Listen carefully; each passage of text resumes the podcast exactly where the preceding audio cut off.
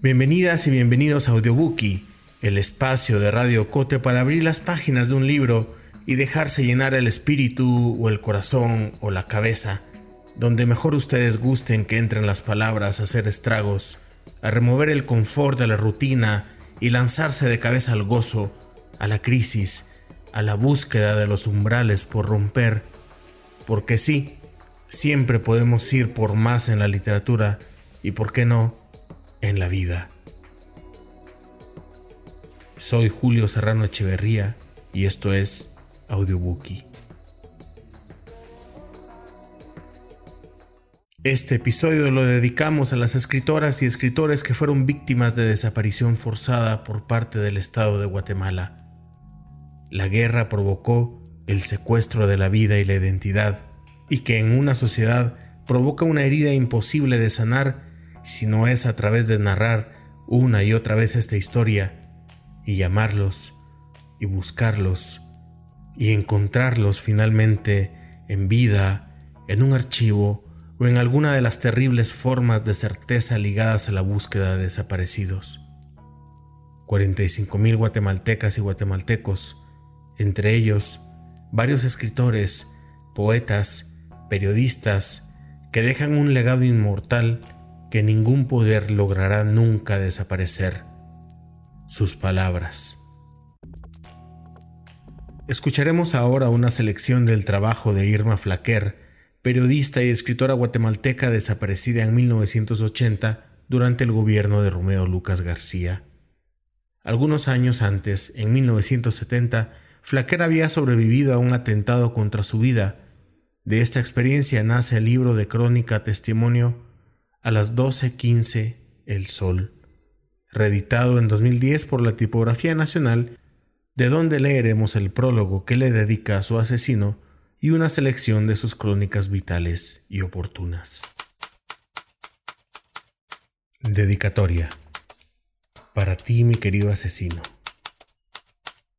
Este libro está dedicado a ti, mi frustrado asesino estos cuentos son producto de un nuevo sentido de la vida que encontré en las puertas de la muerte, puertas a las que tú me llevaste. Dios te bendiga. Ahora doy a publicidad un trabajo distinto al que tú me conociste y que te hizo odiarme. Te recuerdo con remordimiento. Ese remordimiento y recuerdo me obligan a dedicarte este libro en un acto de desagravio. Te pido perdón ante el mundo. Me siento culpable ante el mundo me siento culpable del odio que sentiste por mí, llevándote a atentar contra mi vida. Te hice daño, mucho daño. La violencia de mis artículos periodísticos te hizo desear mi muerte, te provocó más violencia de la que ya sufriste y te convirtió en un asesino. Quizá no debieras sentirte culpable.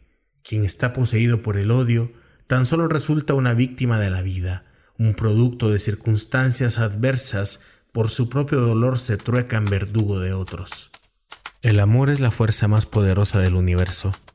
Siempre está presente y tiene que manifestarse de cualquier manera.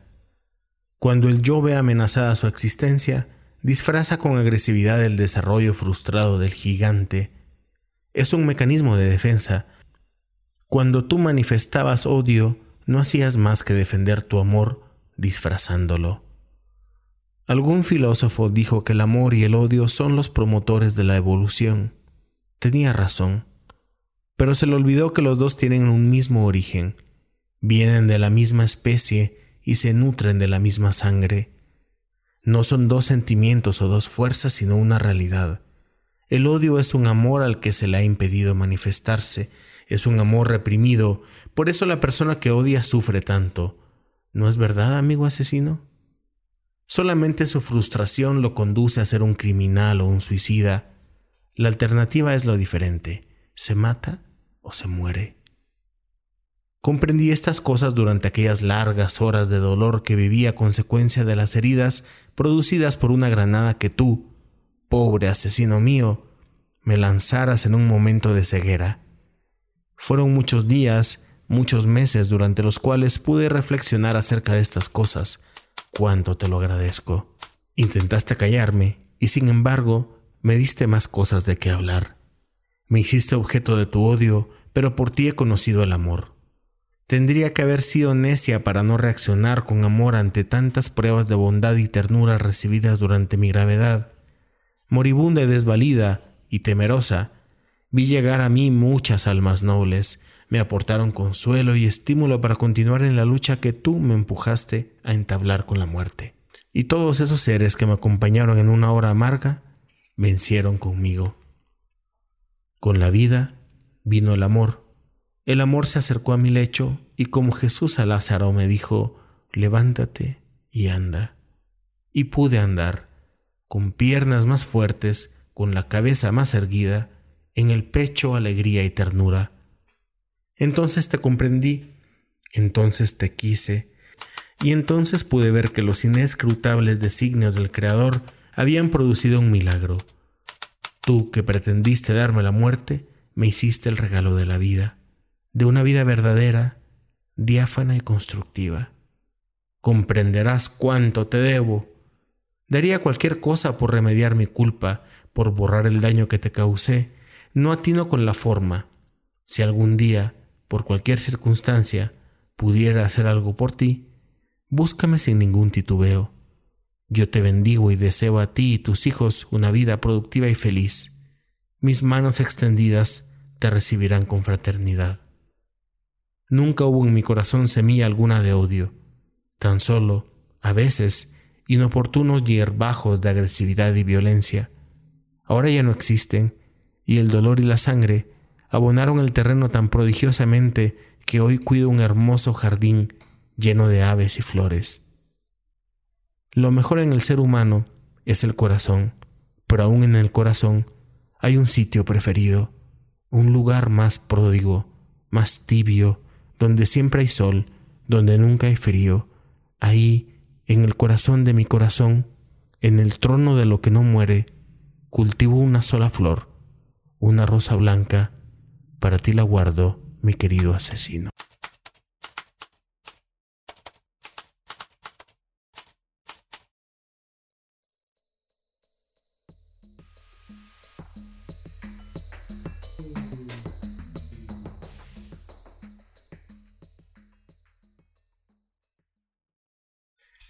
en busca de una sonrisa. Aquel país se hallaba convulsionado. Los hombres de un bando acechaban a los hombres del otro. Los asesinatos eran la noticia diaria. Unos impacientes por solucionar los problemas sociales, económicos y culturales seguían una exótica consigna. Se aconsejaba la violencia como único medio para obtener la felicidad de las grandes mayorías. Otros, ante la acometida, acogieron otra consigna, también extraña a su tradición y cultura, y también propiciadora de violencias. Estaban convencidos de que, con sus métodos, lograrían imponer la paz en el país. Las consecuencias no se hicieron esperar. Estalló una guerra sorda, cruenta, clandestina.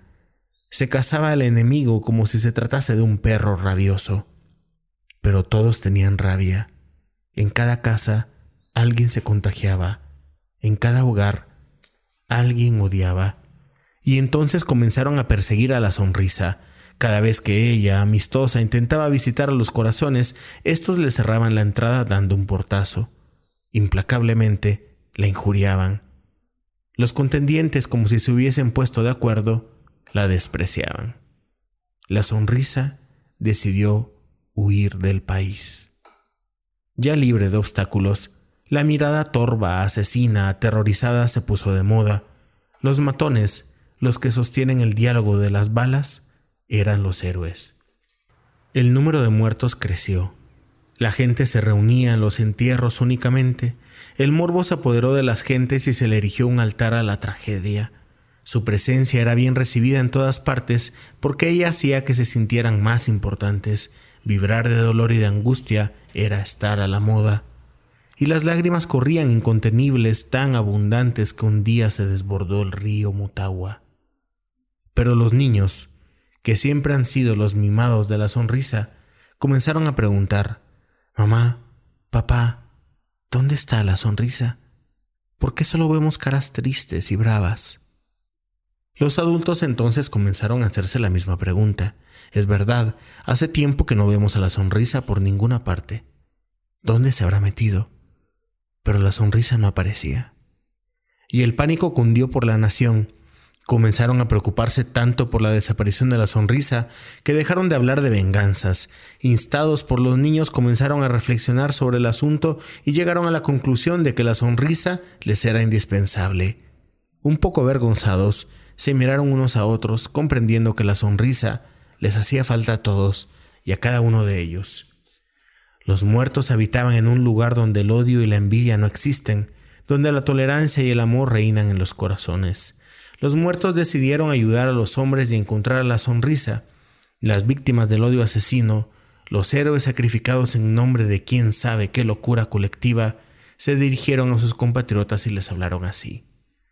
Si quieren de verdad encontrar la sonrisa, ya no se miren más con odio, que ningún hombre levante el brazo en contra de su hermano, compartan fraternalmente el dolor, erradiquen el odio, que nuestra sangre regada caiga sobre vuestros corazones y los lave de una vez por todas de esa locura que tanto daño ha causado. Recuperen la razón, venzan la intransigencia y encontrarán a la sonrisa.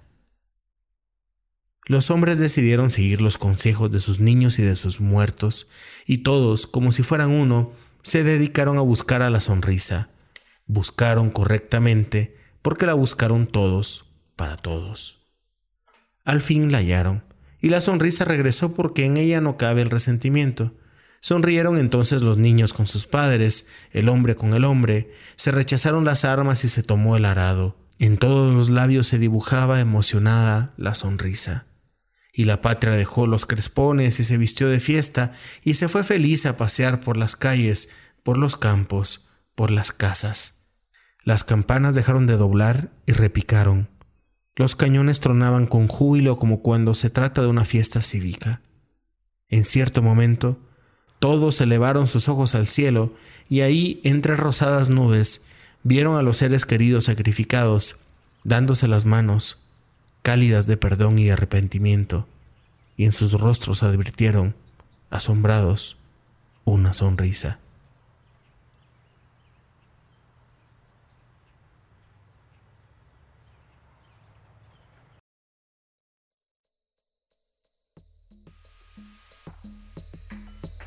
Estás escuchando Audiobookie de Radio Cote.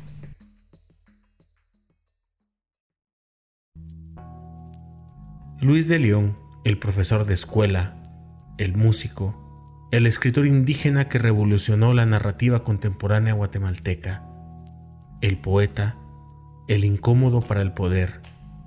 Su rostro aparece en el diario militar con un 300 en su ficha y su cuerpo, secuestrado el 15 de mayo de 1984, sigue sin aparecer. La editorial del Pensativo ha publicado recientemente la mayoría de su obra, incluido el libro La puerta del cielo y otras puertas.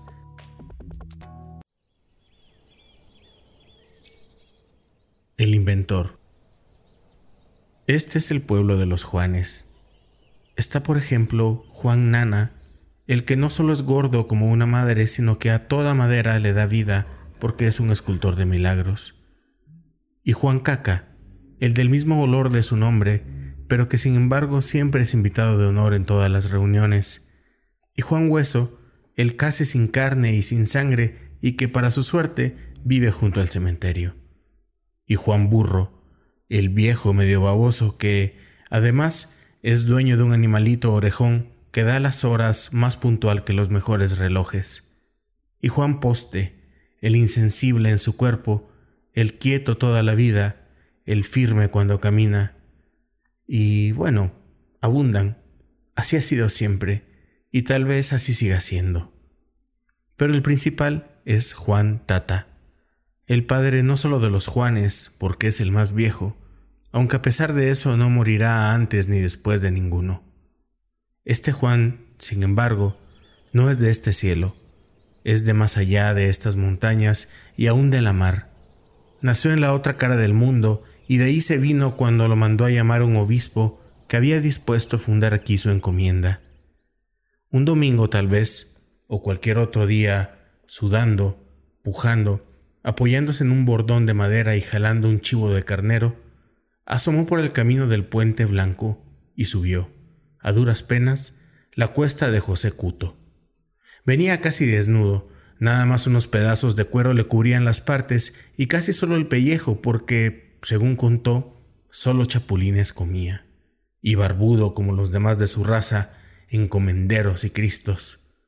Y tieso, ya muy avanzada esa enfermedad en su cuerpo, y cuando llegó a la plazuela, se asombró de ver racimos de gente en los árboles y en el suelo esperándolo, pero se sintió molesto cuando supo que era suya la casa de anchas paredes de piedra y ladrillo, con graderío y campanarios al frente y llena de altares adentro, que ellos le habían construido. Y hizo cara de no y también quiso decírselos, pero no le dio tiempo porque antes de que pudiera hablar lo rodearon todos y le pidieron que bautizara con su nombre al pueblo y a la primera generación de habitantes, y después lo llevaron y lo trajeron en procesión por la calle real, lo metieron a puro huevo hasta dentro de su casa, lo colocaron en el centro del altar principal acompañado de su chivo, le dijeron que contara su historia, que inmediatamente pintaron en grandes cuadros en ese mismo altar para que nadie olvidara quién era él, y lo dejaron allí para siempre. Sin embargo, se sintió inmensamente feliz, no solo porque siendo pobre estaba entre pobres, sino porque aunque venía de un lugar de solo arena, solo calor y solo verano, y aquí todo es verde, lluvioso y frío, no le afectó el cambio de clima. Y de pálido pasó a rosado, y de seco pasó a gordo, ya que a cada hora de comida la gente se turnaba para llevarle en lugar de chapulines que solo de vez en cuando había, matatadas de sonpopos, de chiquirines, de grillos, de etcéteras, además de carretadas de zacate para su pequeño animal. Pero pasada la bulla de su llegada lo olvidaron. Entonces probó comer aire en lugar de insectos y le sustentó.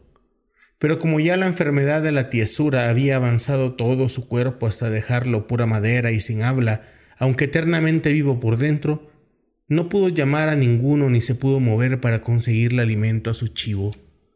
Por eso, un día su casa empezó a heder más de la cuenta.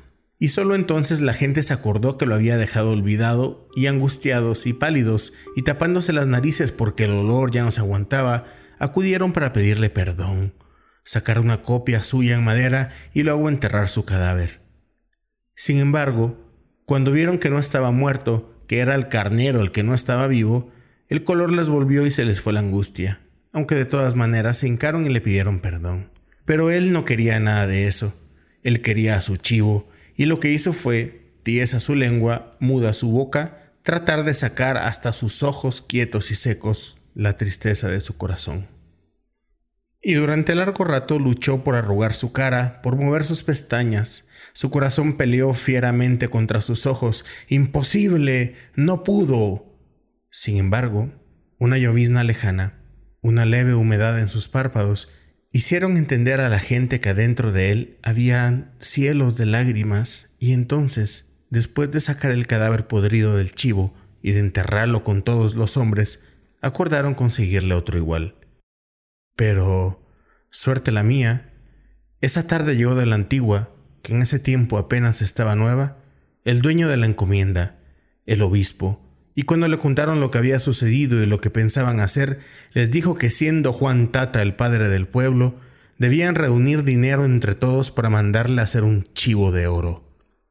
Y pequeño, brillante, se lo pusieron en la palma de la mano que se había quedado esperando comida. Pero el pobre se sintió molesto desde el primer momento. No hallaba qué hacer con esa brasa de sol que le quemaba. Deseaba tirarlo, pero no podía lo sentía como un pecado.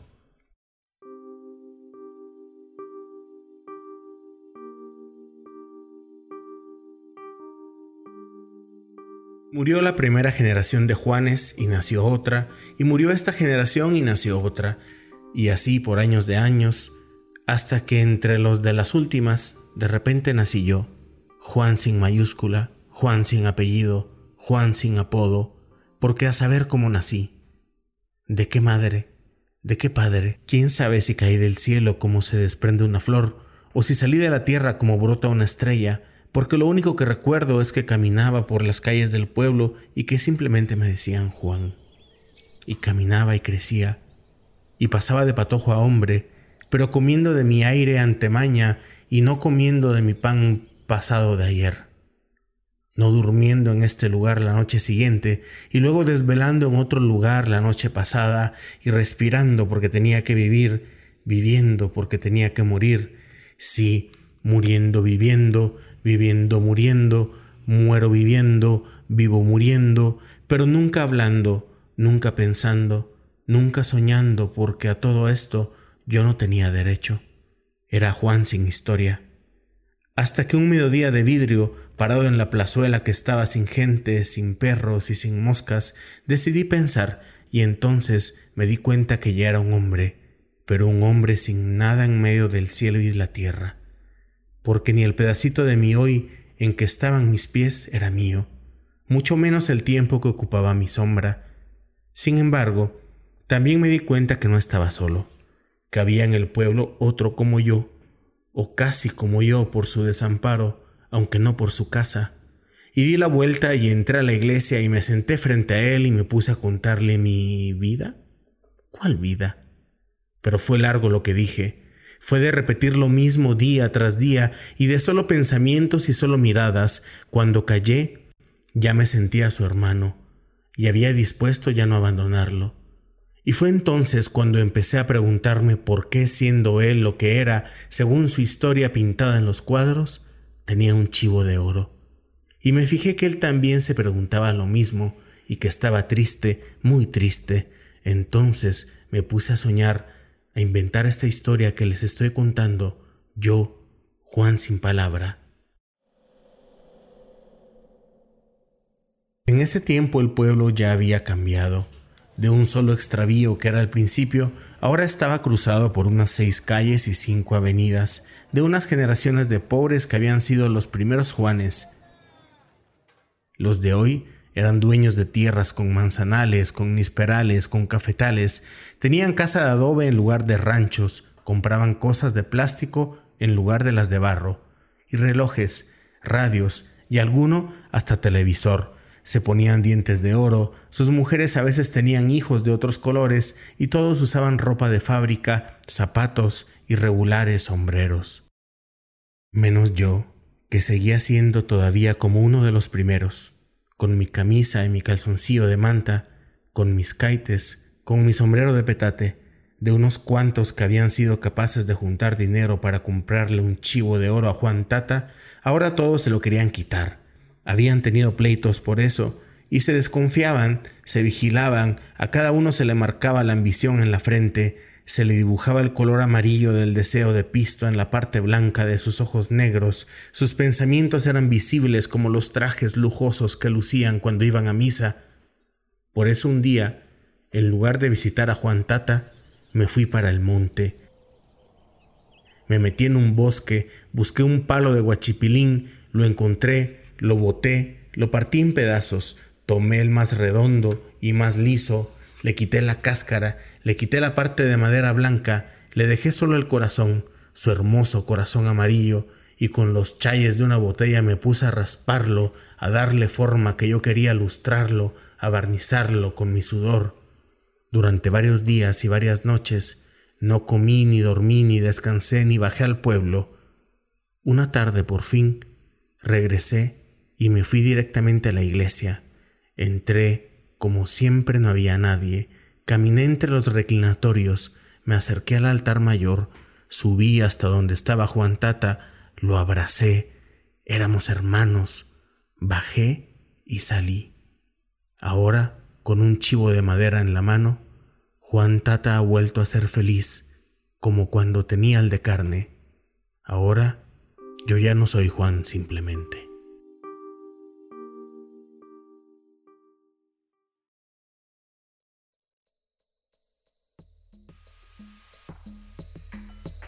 Estás escuchando Audiobookie de Radio Cote.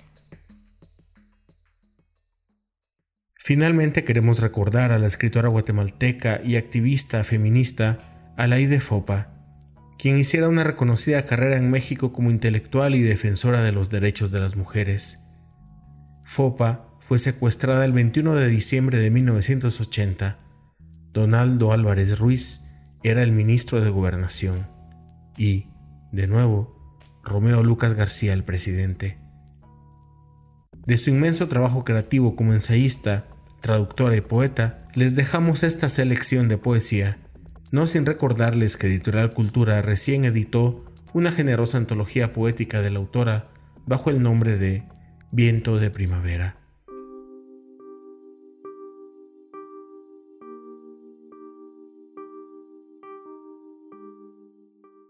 Ella se siente. Ella se siente a veces como cosa olvidada en el rincón oscuro de la casa, como fruto devorado adentro por pájaros rapaces, como sombra sin rostro y sin peso. Su presencia es apenas vibración leve en el aire inmóvil. Siente que la traspasan las miradas y que se vuelve niebla entre los torpes brazos que intentan circundarla. Quisiera ser, siquiera, una naranja jugosa en la mano de un niño, no corteza vacía, una imagen que brilla en el espejo, no sombra que se esfuma, y una voz clara, no pesado silencio, alguna vez escuchada. Destierro.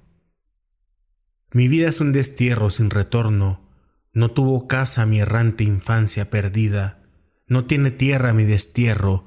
Mi vida navegó en nave de nostalgia, vivía a orillas del mar mirando el horizonte. Hacia mi casa ignorada pensaba zarpar un día, y el presentido viaje me dejó en otro puerto de partida. ¿Es el amor acaso mi última errada?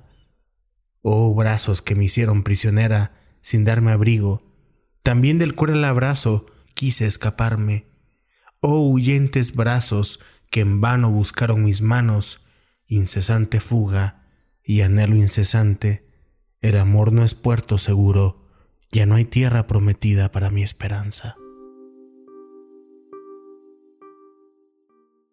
Propiciatoria. Lenta y plácida sea la vida que corre por mis venas, largos sueños y dulces despertares me asistan, escuchen mis oídos voces quedas mientras crece en secreto la criatura. Ay, que el llanto no me empañe mi pupila, que por furtivo anhelo no tiemblen mis pestañas, ni perturbantes fantasmas me llamen mientras vive en mi seno la criatura. ¿Cómo puedo estar triste si la rama florece? No empañe su mirada antes que se abra el velo de mis lágrimas. El alma no me pertenece, mañana desprendida de mí la criatura, irá libre y ligero mi imprudente paso y sin temores podré dejarme lastimar de nuevo. Pero hoy, Señor, aparta de mi lado las cosas que me hieren, tiende un camino de arena fina bajo mi pie cansado, defiende mi soledad tranquila y pon sobre mi frente una corona matinal de pensamientos claros.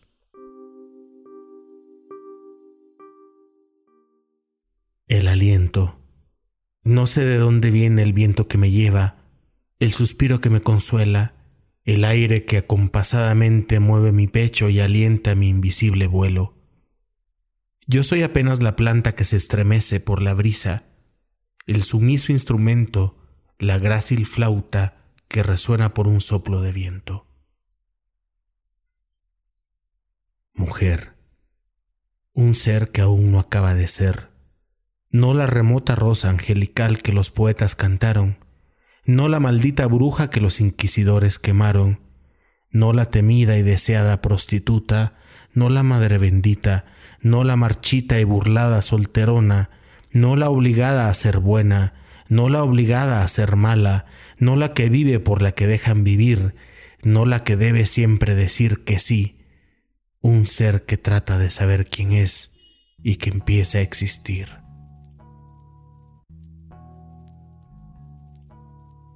Muchas gracias por habernos acompañado en esta nueva edición de Audiobookie. Escuchamos fragmentos del libro Las 12.15 de Irma Flaquer, publicado por la Tipografía Nacional. Del libro La Puerta del Cielo y otras puertas, editado por Editorial del Pensativo, y una selección de la poesía de Alaide Fopa del libro Viento de Primavera de Editorial Cultura.